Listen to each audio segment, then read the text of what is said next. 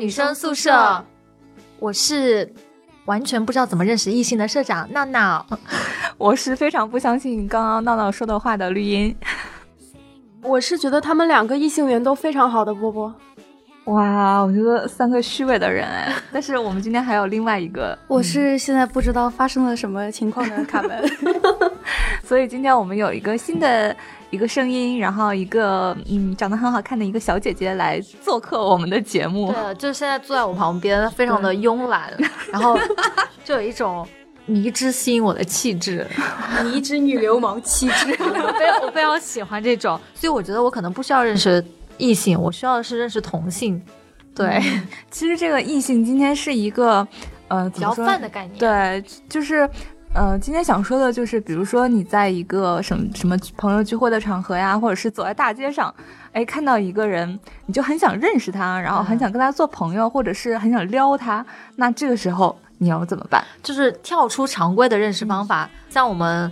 之前也跟卡门在聊嘛，就是说现在大家认识异性或者认识同性的方法都特别的单一，要不就是同事嘛，要不就是朋友的朋友嘛，要不就是通过各种交友软件嘛。左滑右滑，对对对右滑，Hello，你好，嗨，有没有一种就是比较跳出常规，但是又行之有效的那种比较好玩的一些方法来认识异性？而且其实很有意思的是，你刚刚用的是“跳出常规”四个字，就为什么很有意思呢？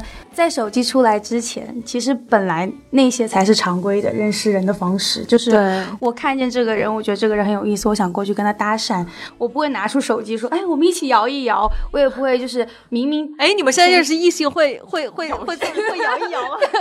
暴露年龄，我一般都是放个漂流瓶的。哎，我还真的收到过漂流瓶，就是就有的人想自杀，然后就会发个漂流瓶说哦我想自杀，然后我就会安慰一下他说你不要自杀，对，就这样会浪费资源之类的。哎，说到其实呃说到认识异性，我前几天在网易云上面看到一个让我觉得好暖心的评论啊，但是。嗯，他他这评论是这么写的，就是网易云音乐应该开发一个功能，相互擦肩而过的两个人呢，如果他们此时都戴着耳机在听网易云音乐的话，他们只要打开蓝牙就可以听到，就是在擦肩而过的一瞬间听到彼此在放什么歌。然后如果是觉得兴趣非常相投的话，这两个人就会可能有火花啦。但是，但是其他的评论就说，呃，那如果是，呃，一个什么，就是什么。温州皮革厂啊，以及 以及什么北方卖貂的人，这两个人擦肩而过会有一个什么样的故事呢？我自己是感觉网易音乐还是一个它的那个评论跟互动的平台，其实还是一个挺好认识新朋友的地方。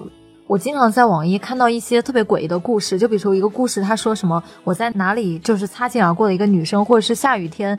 有一个女生走进了我旁边，但是我却没有把伞给她。谁认识这个女生？然后下面就会接那种故事接龙的那种形式，我就觉得特别无聊。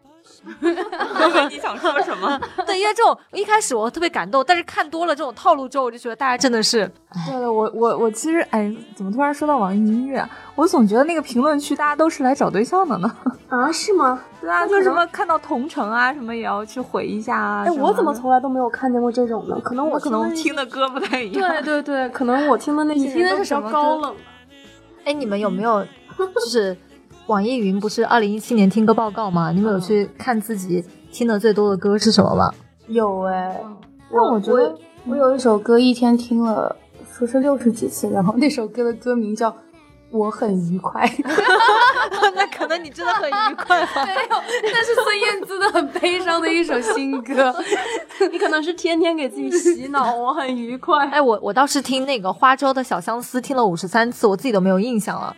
然后那个网易云音乐说，我把一首歌听了特别多遍，就是从从朋友变情人再变朋友。然后他说这首歌一对你很特别，我都懵逼，就是我怎么会那么喜欢这首歌？我觉得那个数据好像有一点不准啊，是有点不准，我都不记得自己听的。对他应该没有算那个，就是你本地的那个数据，他就只只算你那个在线听的那个数据。那你们的年度歌手都是谁？我的年度歌手是王菲，哦，这让我非常的诧异。因为我觉得我应该年度歌手是窦靖童才 对，你应该是窦靖童歌下载的比较多吧，然后就在本地听了。可能我觉得我是网易跟虾米来回跳吧，嗯，然后但是我觉得网易给我的数据有一个让我非常的惊诧，就是他，你们刚才说的那个听了最多次数的那首歌，嗯，我居然是在情人节二月十四号这天听了一首，呃，Engagement Party，但是。但是后面就是他给我，他给我那个反馈是说，最近你好像把这首歌给忘了，因为你不怎么听了。然后我真的是对这首歌完全没有印象。然后我又回去查了一下，这到底是一首什么样的歌？我会在情人节听，就是订婚什么之类的这些歌。然后听了之后发现它是《La La Land》里面的，对，就是很抒情，然后呃，很很很很静心的一首钢琴曲。所以我在想，可能是那天晚上我睡不着，然后。听了大概一百多遍吧。对，其实这种听你分享自己的歌单，其实也是认识一个陌生人的一个很好方法。就你如果大家点开你分享的东西的话，然后看到有比较相似的品味，说不定也会来撩你。啊，你说到这个，我觉得其实就是假设你对一个男生感兴趣，你可以骗到网易云的那个账号，然后去看一下这个男生音乐品味怎么样。然后如果不太行的话，基本上就可以。那如果正好他的账号是一直被他各大基友轮流使用，那怎么办？你不就是误解了这么一个人？但是说到就是网易云上搭讪，我突然想起，就我以前，呃，有有一次看那个公众号，然后看到有一个写小黄诗的一个诗人写公众号，我就觉得他小黄诗写的特别好，然后我就去私信他，后来就勾搭上了，然后加了人微信。你你可以讲一下你是怎么勾搭上他的吗？就是你只要把话说的很黄，很有诗意就行了。比如呢？比如我还真忘了，怎么样把一个话说的又 黄又诗意？我不希望这期节目被下架。其实我觉得刚才卡门已经把方法论给教了，就具体的那些，就请大家室友们各自发挥吧。其实我觉得吧，就是嗯，对症下药。比如说你看上了一个公众号，就是特别深沉的人，然后你就可以去研究一下他的文风是怎么样。然后你跟他聊天的时候，你就基本上就是。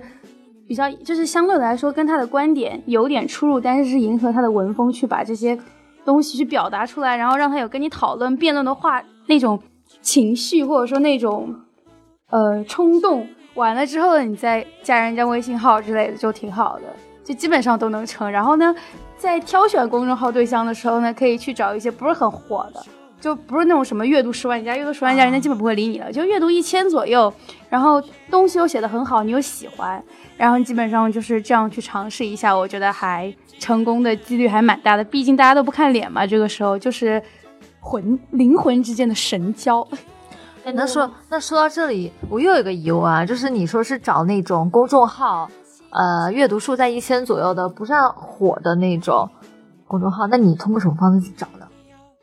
就是一般朋友圈的话，会有一些人会分享一些有意思的公众号嘛，然后看见之后，你就就觉得啊，去翻一下他的那些平常写的文章啊、诗啊，会觉得嗯挺有意思的，然后就会想要去跟这个人聊天。其实有时候像逛微博，然后也会有一些，就是因为微博它是一个公开的平台嘛，然后你就可以看到一些你感兴趣的那个圈层里面的内容。然后你自己平常的阅读习惯的话，其实是已经筛选出来一部分了，你基本上就可以更快的找到一些你还蛮有兴趣的人。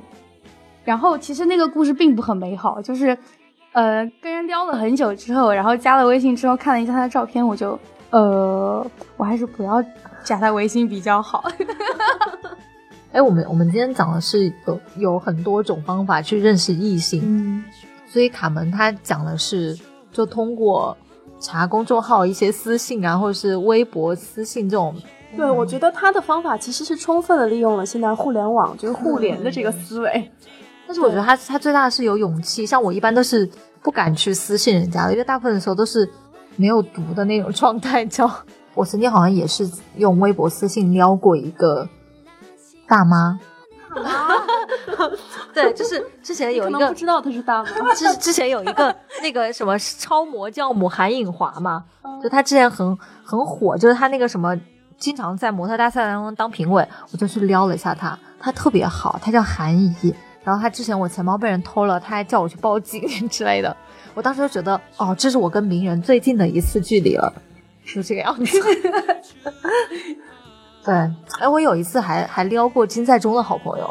也不是也不是撩嘛，我就是我就是用英文跟他聊天。我说我说听说呃 JYJ 要在北美开演唱会了，你们知道他从从哪个出口出吗？就是我我有朋友要接机，然后他就回了我。然后你们就没有后续的故事了。我只是想知道那个信息而已。你这是直女啊？他长得特别的抱歉。那是抱歉，这个词用的好文雅哦。所以其实我们不管在网络上撩，我们最终还是会到现实生活中去看颜值的嘛。我觉得有一句话说的超对，就始于颜值，然后好像是什么深交于才华，然后人品是吧？对，然后只忠 于性格追星的那个套路吗？哦，真的吗？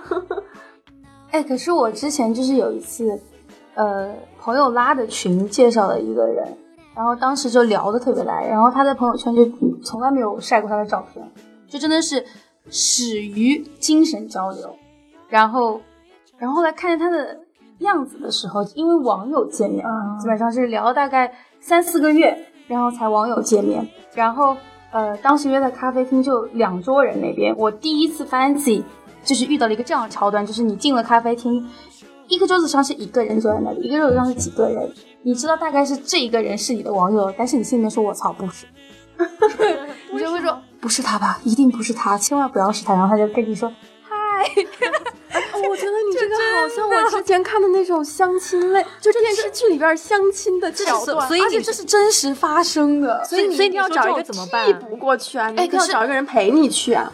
哎，可是我后来发现就是长相不太重要了。对，其实我也是这么觉得。就是当你就是是从精神交流开始之后，你只是需要一段时间去接受他的长相跟他的，就是你需要去把你脑子里面关于他的样子去抹掉，然后用他真实的样子去代替，然后把他的精神跟他现在的样子，我想你一定是个非常善良的女孩儿。那那那你说，如果我们介绍的这种方法是通过线上去撩别人，那怎么去处理这种见光死的问题呢？因为如果大家想通过网络来展开一段比较走心的恋爱的话，迟早会见面嘛。那我们怎么解决这个见光死的问题呢？我基本上如果是通过社交软件，就是比方说像现在很流行积木，就各种零零后啊、九七九八年都在玩的一个东西积。木是啥？听过，我们老了。它是探探的那种，就是呃高阶版。探探就是纯看颜值嘛，嗯，对然后积木是基于你的兴趣爱好，但是还是看颜值的一个东西。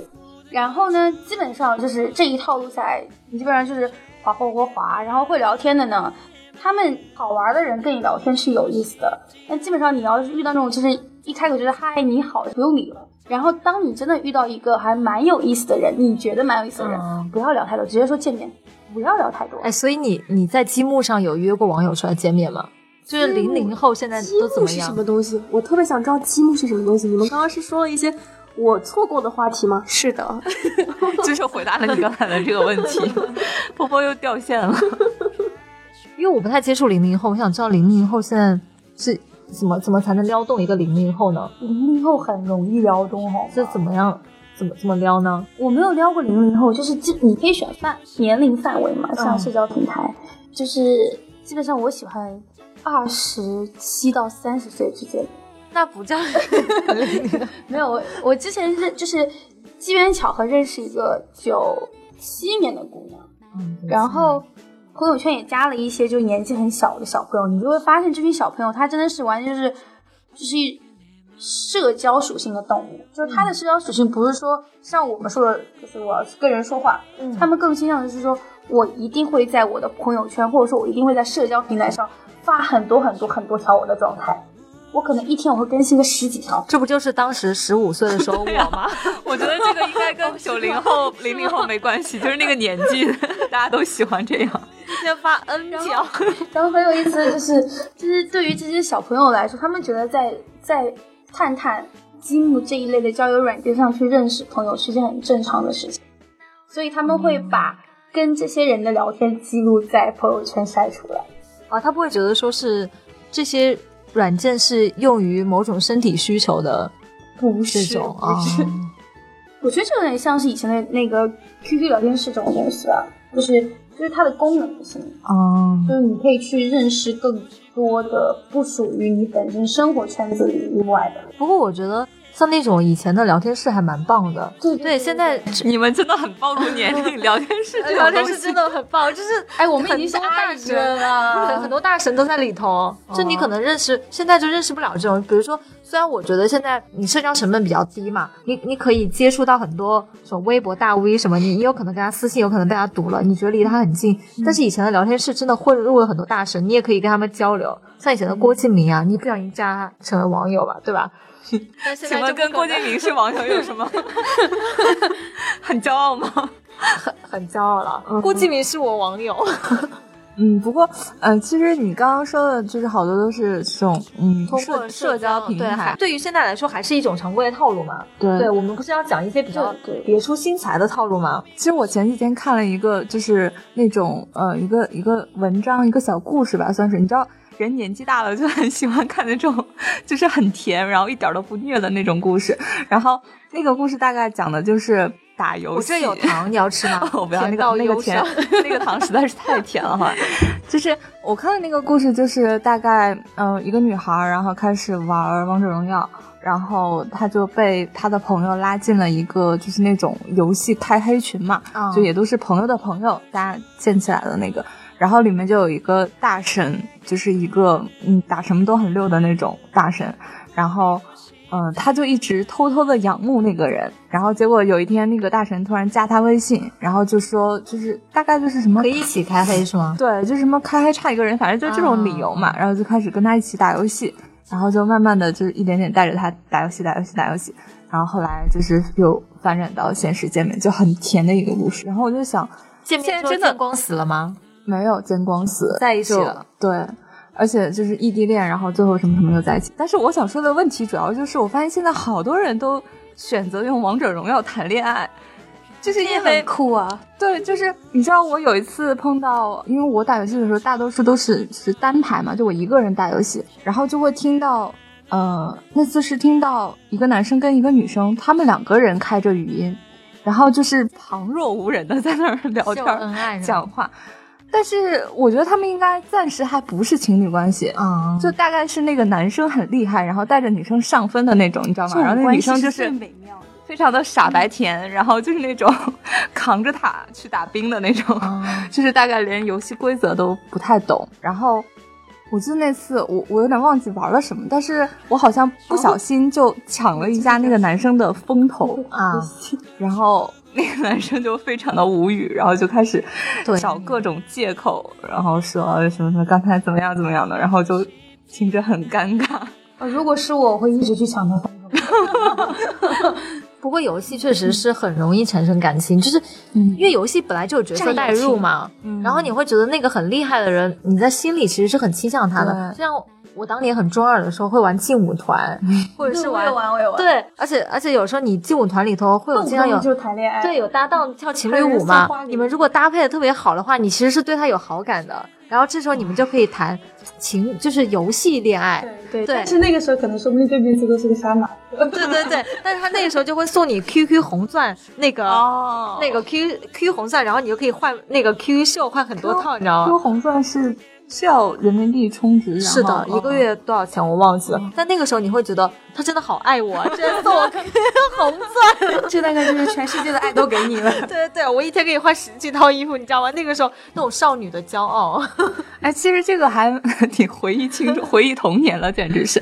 然后我我我突然想到一个更古老的一个交友方式，叫做笔友，啊，笔友，嗯，就是高中的时候还蛮长的。我初中的时候有个笔友，他就在我隔壁隔壁班，是我们班。那你们叫什么笔友？没有，就是当时我没见过他嘛，是我的好朋友把他们班一个男生拉过来说，啊、你们俩当笔友吧。我没见过他，我们俩就开始写信。写完信后，这其实你当笔友的时候，你你知道他在你附近，你会忍不住的想要去知道那个人是谁。等一下，男生女生？男生，当然是男生啊，只有我这么单纯，笔友都是女生吗他的？字特别 秀气，你就会想，哎，他到底是谁？所以就每次，比如说你快到送信的时候来，我把我朋友叫出来，你就会很想知道谁来接，对，就会偷偷的。所以你们送信也是通过同学来送，而不是通过邮筒来送。那个时候就在隔壁隔壁班，还需要什么？好的，好的，好的。我想到我我啊，高中你说的这种远距离笔友吗？对啊，就是反正就是你还要贴邮票，然后买信封，然后寄出去。那你是怎么认识那个笔友的呢？其实现在想想，我我笔友好像也都是同学什么的，也就是大家不在一个学校上啊，我想起来了，之前有个杂志叫《花火》，它后面会附有那种，啊对对对大家会来信嘛，说什么我想我我是住在哪里的，他会有个人信息，如果你想跟他当笔友的话，你就可以直接给他写信。我想起来了，不过那个时候我没有做这件事情。因为你都不知道他长什么样。那个时候其实不太在乎你笔友长什么样，纯粹就是为了交流一下感情，因为我在很寂寞。我那个时候，在哭。我跟你说，你们刚刚说的比我小，我想起我高中有个特别浪漫的，就是故事，就是也是一个笔友跟笔友之间的爱情故事，就是自己身上发生的？就是高一的时候，那个时候就是我跟隔壁隔壁班的一个男生的认识的故事，就是非常的浪漫，就真的是很青春偶像。虽然他是真的，就是那个时候什么班级，他们班的那个他们班要上公开课，然后课件坏了，然后就要就要跟我们就就要跟我们换教室来用我们班的课件。然后我有个特别好的朋友就在他们班，然后那个时候我们就换了教室。换完教室之后呢，然后等到换回来的时候，我坐到我的座位上，发现有一个人在我的座位上留下了他的名字。对，然后我就是去，改正液写的吗？就 就是这很正常就留下他的名字了。然后你你当你坐在那边，你看见一个人的名字，就莫名说一个纸条上面写了他的名字在你的座位上，你会觉得很奇怪。我就去问我的好朋友，我说你们班是不是有个叫叉叉叉的人？他说诶，他说是，他说我当时我们换到你们班之后，我就大声叫。那个卡门坐在几排几号，然后他就跟人换了座位，坐在你的位置上来。所以他是一早就暗恋你的，对吧？对，后来我们就开始书信来往，然后我印我印象特别深，这是怎么开始书信来往？他把他的名字告诉你之后，你就通过你朋友跟他建立了笔友关系吗？对啊，我就直接回过去啊，我就说哦，我是谁谁谁，就反正就是主动一一点嘛，喜欢的人你就主动啊，只要那个男生长得帅，是他们 班的班草，所以你当时就知道他是谁了，是吗？啊，你对你通过你朋友知道他的长相。对，就是如果当时长得矬一点，你就不会这么。当然啦，刚刚波波不是说吗？始于颜值，尤其那个时候我们都那么小。哦，我刚刚好像听卡门说，其实就是长相不是那么重要。我好像听到你说了这么一句话。就是年纪轻的时候，长相还是很重要的。我记得那个时候，我妈跟我说，男生长相真的不重要。我跟我妈说，怎么可能不重要？我一定要找找一个长得特别帅的男生做我的男朋友。现在我真的不太 care，就是长得多帅了，因为当你遇到过很多个长得很帅但是很无聊的人之后，你会觉得长相真的不是很重要。天哪，我好嫉妒他呀！他居然跟我说遇到很多个很帅、很无聊的人。好，你接着讲你跟这个男生的浪漫故事。哦班草，然后，然后，其实我本来不知道他长什么样。那天我拉着我朋友问我说：“叉叉叉是谁？”的时候，我印象特别清楚。那个时候我们站在教室外面，然后我们我们教室在一楼，我们就站在一楼的过道。然后那天阳光特别好，真的很玛丽苏。然后我朋友就指了一下他们班级那个位置，说，然后那个男生。然后这个时候我脑子里还有那个场景，就是阳光是打在他们那个教室的墙上打刚好他穿了一件白衬衫，没有他穿他穿了一件粉红色的哇衬衫。哦，粉红色的衬衫。哦啊，不对不对不对，粉红色的 T 恤，但是他他穿的不土，就是吓死我！我以为是那种伴郎的那种粉红色的衬衫，你知道吗？然后当时当时我看了一眼，说哦，我操，这么帅啊！然后就嗯，就就是表面上好像什么事情都没有发生，装酷嘛风。起云涌。对，就是内心就是哎，可以的，可以的。那你们维持了多长时间当笔友？这都写些什么呢？哇，好久了，高一耶，天呐，我现在都已经多大了？我现在都奔三的人了。啊，我没有那么老，没有那么老。哎，真的很奇怪，你们记得起来你们跟笔友写写的内容吗？我一点都记不起来。我我我不记得具体内容，但是我只知道我写那个，每次在跟他写信的时候，我都是特别矫揉造作的，就是就是一定要遣词造句，就要拿捏一下。就比如说用一种文风，就是显示我的才华那种，但其实是不是自己的真实感觉，就是无病呻吟的那种，你知道？然后是郭敬明的那种，我觉得。对，就是就是，呃，什么新年的钟声敲醒了，我独自坐在阳台的呃什么窗边，然后看着烟火散开，然后觉得一种深入骨髓的寂寞，就类似于这种 深入骨髓的寂寞。你很优秀，没有，那个时候会把郭敬明的所有小说里头的经典句子抄在一个摘抄本上，每天上课的时候不想听讲，我就会拿来反复的看。对，呃，说歪了，说歪了，我们接着说怎么去认识异性。哎，我这样吧，就是我觉得，嗯，听起来，嗯，今天的嘉宾就是很有故事的人嘛。很有故事我觉得这样，就是因为我们听众里面，我们舍友里面很多呢，就是比如说男生女生啊，可能恋爱经验不是很丰富，然后有很多像什么程序员呀，然后或者是学工科的这种，就是他们的社交圈子也相对来说比较封闭。然后，比如说男生遇到的女孩子也比较少，他们就算碰到喜欢的女孩子了，也不知道怎么去搭讪，怎么去开始他们的故事。我想到了一个故事，嗯，关于男孩子搭讪女孩子的故事。那个人是我朋友，就是一个女性朋友。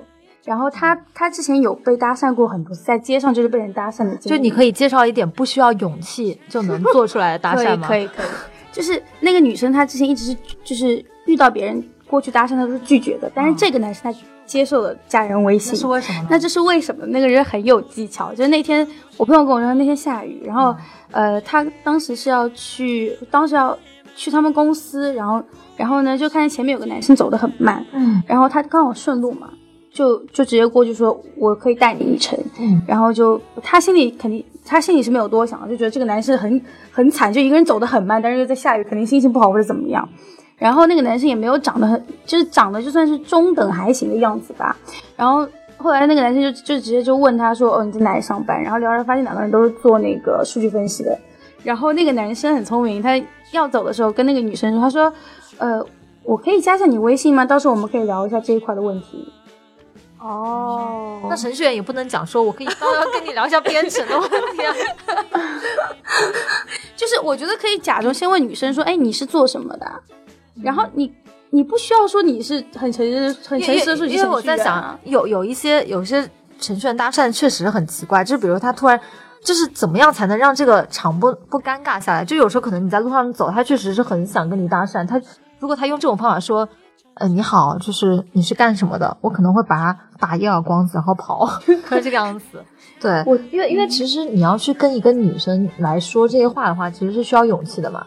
因为我们的大部分的，就是我们的舍友啊，就是那种，如果你说让他去微博上个人私信的话，他可能也没有这个勇气，就胆特别小。如果你要他就是当面去撩的话，更是没有这个勇气。所以有没有什么可能？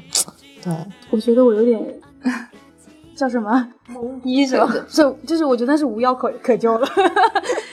嗯，其实我觉得就是现在很多人。除了那种就是在大街上，然后突然碰到一个人，然后你觉得很心动啊什么，我觉得那个基本上也就发生在长得很好看的男生跟女生身上。这个真的是真的很看脸。除了那种在大街上，然后就是完全不认识的情况下去搭讪，其实大部分人我觉得认识异性啊，或者说认识新的朋友，基本上就是什么朋友的朋友啊。然后像大学生可能是比如说一起上个什么选修课呀，然后或者是什么什么社团活动里面认识的，或者什么看了什么。嗯、演出啊、表演的认识的这种，我觉得其实第一步还是要嗯、有一个，比如说关注他的微博呀，或者是加个微信这样子，或者是你认识你们共同的，找到一个共同认识的一个朋友。然后我觉得其实真的那种纯搭讪其实是很尬的，就除非说可能。这个人的心态是特别那个的，不然不然我是觉得大部分情况都很尴尬，所以我觉得就是在你搭讪前还是要有一点基础的，比如说你去看一下他的朋友圈，你你会大概能分析到这个人喜欢什么东西，然后你看他的微博也也差不多能看出来，然后或者是你通过你共同的朋友去多了解一点，然后再去找到一个切入点。你说是搭讪嘛？我我来说认识异性的方法，或者是认识同性的方法，其实很简单嘛，你多参加点活动就好了。而且你专买那种，就是你专找啊，就是有人他座位他没有指定嘛，你就专找那种可能是一个人坐来来参加这个活动的，你就坐他旁边。这样的话，你们时不时会看活动来交流，这样就比较容易在散散场之后留下联系方式。对，其实就是在、嗯、就是跟陌生异性之间。或者说你的潜在对象之间埋一个伏笔，对对对然后之后你们的搭讪就会相对来说会顺畅很多。对，而且尤其是什么音乐节啊这种东西，因为他他就会默认你跟他的品味是一样的，他就会对你的好感会增加。比如说你们俩都去看那个什么天鹅湖的芭蕾舞剧，然后对这个这个时候你旁边就是你们两个都在看的过程当中，如果跟旁边人随便说话的话，我觉得可能会被赶出去吧。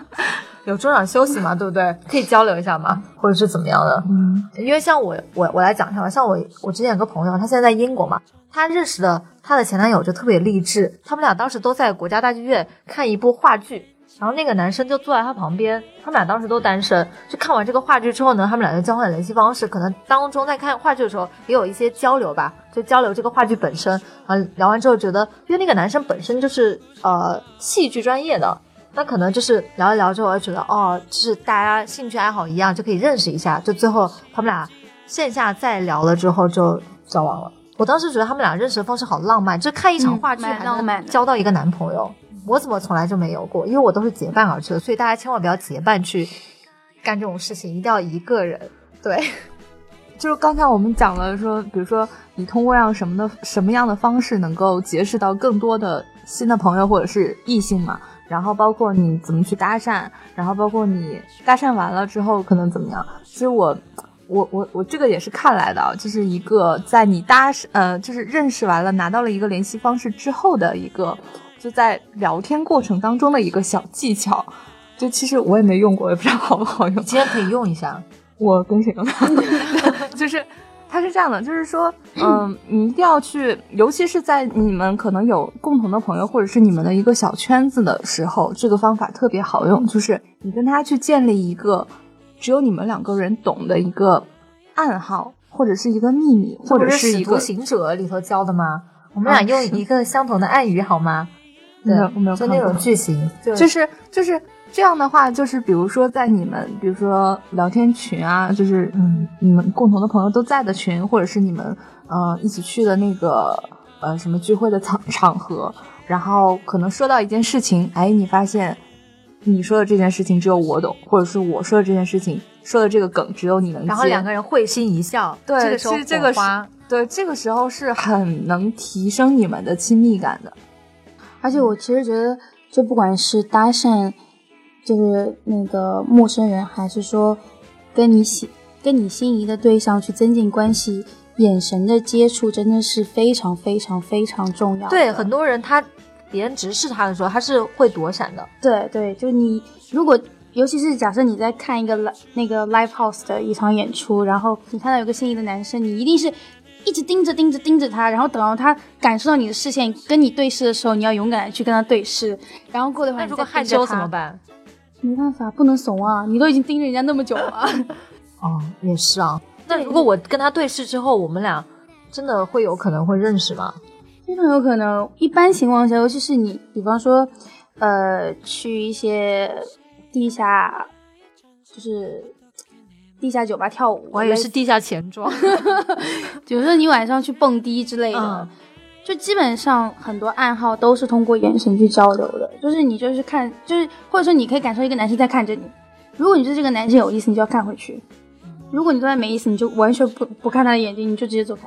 那如果我想看看他长什么样，我不小心跟他对视了，但是我后来看完他长相之后，我就不想跟他。他不可能跟你对视一眼就来找你的，一般情况下可能是要两个人对视两次以上、三次，他才会确定说哦，这个女生对我是有点意思的。而且你对视人家的时候，你肯定是有表情的呀。你要么就，如果你想跟人认识，你就笑嘛。一般情况下，对不对？如果你不想跟他认识，你就看他一眼，然后就闪过去了嘛。看来卡门真的是很会玩啊！那就好啊，哎呀，波波今天一直都没在状态啊，是不是？对啊。是不是在着急加班呢？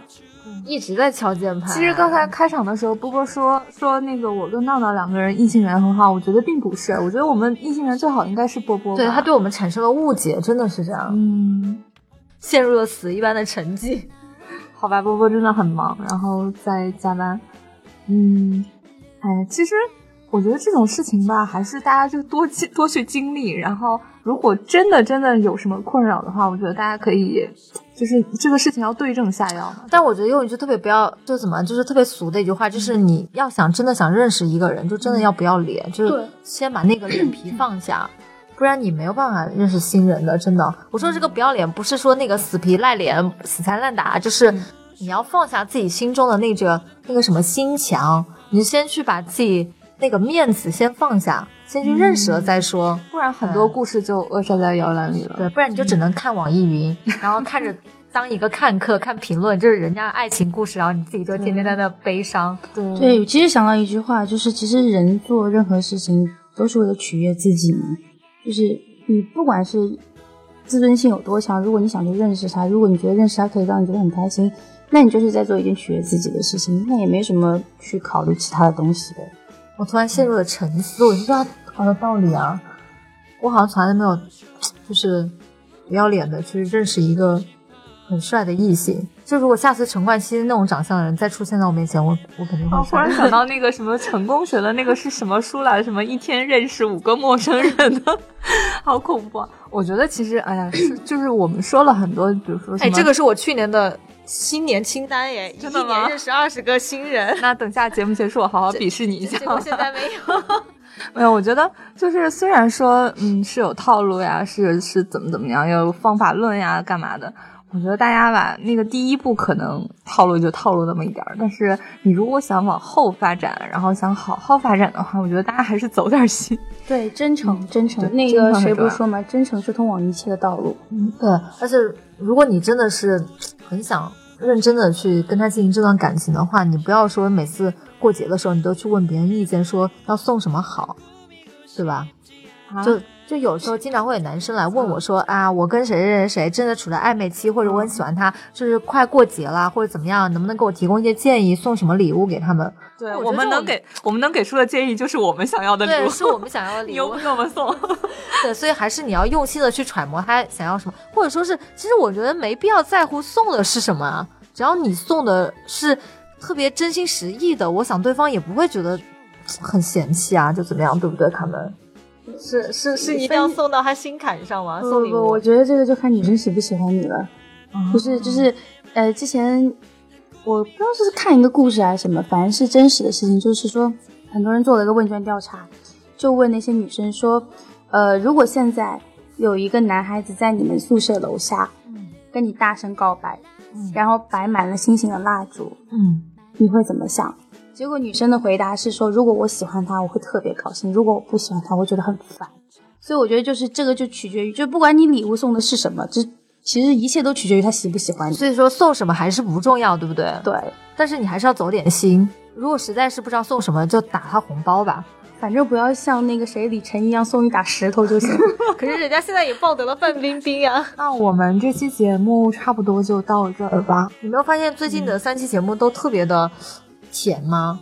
甜，对，就是上上上期是那个傻白甜，嗯这期又是教人怎么撩，是怎么回事啊？就是前段时间快过年了 前段时间讲大道理讲那么多，对，就是到年底了，让大家都好过一点嘛。哎，那天绿茵不是还在我们舍友群里头发了一个、嗯什么，发了一个一段话，说是这几天支付宝在晒账账单，然后又晒你网易云的音乐品味，然后最后还有什么你十八岁的照片，对，其实 都是一出一一个阴谋，就是过年的时候，长辈们可以拿着你的这个三样个人信息直接去相亲，可怕。好了，那最后跟大家说一遍，就是我们现在女生宿舍的节目呢，是每周一晚或者周二晚在网易云音乐、还有喜马拉雅、还有苹果播客上面同步更新。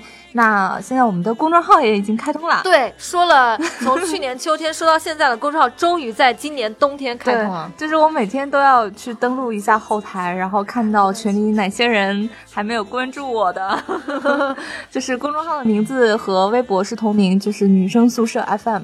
然后另外呢，就是如果想加到我们的舍友群里面，可以先添加闹闹的个人微信，是闹闹 TVXQ 的全拼，呃，就是 N A O N A O T V X Q。哦，还有一点就是，我们已经有好几个月没有收到你们的打赏了啊！就大家在马上快过年的时候，是不是应该有点表示，对不对？压岁钱都发不出来了。压岁钱，嗯，你可以的。那今天就这样了，拜拜。这么不走心的拜拜，嗯。好吧，拜拜。